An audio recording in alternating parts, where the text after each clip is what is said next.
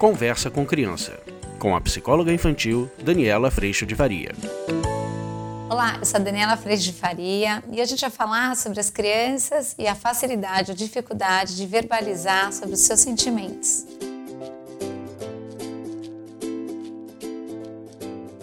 Hoje a gente vai falar sobre a dificuldade ou até facilidade das crianças em falar sobre os seus sentimentos. Como é que a gente constrói essa capacidade de perceber e de colocar para fora o que, que a gente está sentindo. Normalmente, quando as crianças não estão bem, ou quando elas estão mais cabisbaixas, ou quando elas estão caidinhas, a gente já corre correndo e vai lá para eles e começa, mas o que que foi? O que que você tem? O que que você está sentindo? E as crianças, elas não têm essa resposta, porque elas realmente não sabem, não sabem nomear, não sabem explicar. E quanto mais a gente pergunta, mais ansiosas e mais nervosas elas ficam, porque elas nos percebem também muito ansiosos e muito aflitos, porque algo ali está de errado, tem alguma coisa errada acontecendo. Ela não está bem ou ela está triste triste. E normalmente, quando é tristeza, a gente quer mesmo é que aquilo se torne alegria e assim por diante.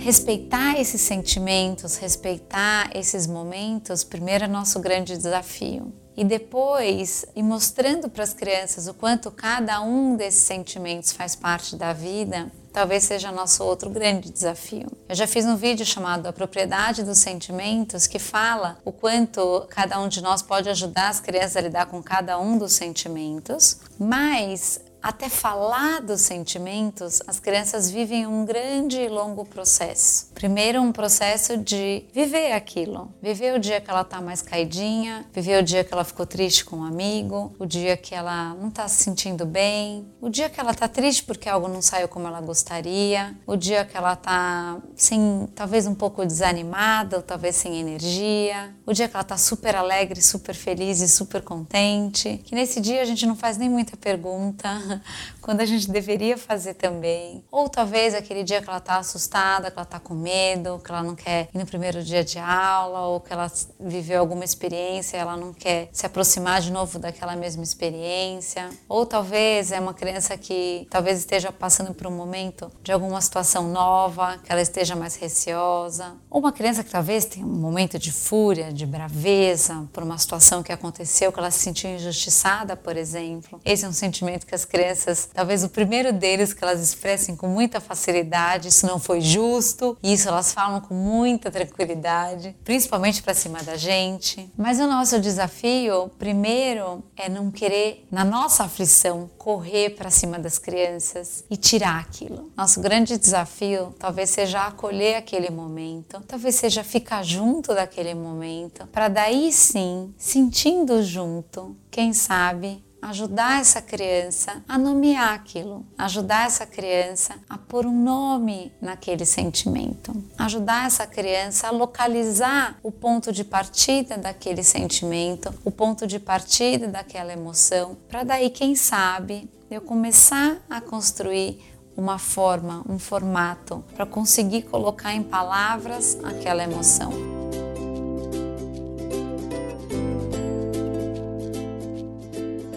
E normalmente, quando a gente fica junto, e às vezes em silêncio mesmo, a gente consegue, por reciprocidade, como se a gente entrasse no campo vibracional da criança, a gente consegue, por empatia, sentir junto. E muitas vezes é neste entrar, é nesse estar junto, que a gente vai conseguir oferecer essa grande ajuda, que não é distração, não é tirar a criança daquele sentimento, mas é compreender junto com a criança que sentimento é esse, o que é que está acontecendo. Mas mas não da pergunta mental que diz o que, que foi, qual é o problema que você está sentindo, o que é que você tem, como se tivesse algo de errado, mas muito mais no sentido de que eu posso estar aqui com você e a gente pode atravessar esse sentimento, seja ele qual for, juntos.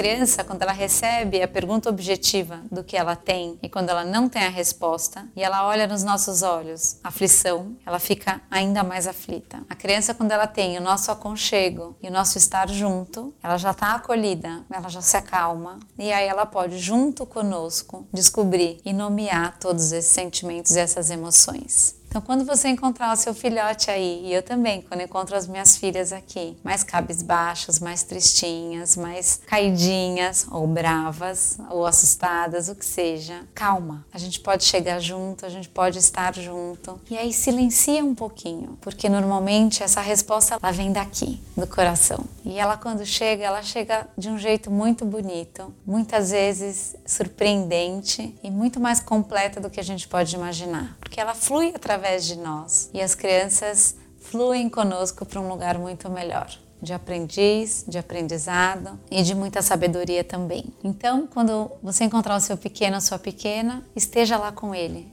Essa é a resposta mais importante para todo esse momento.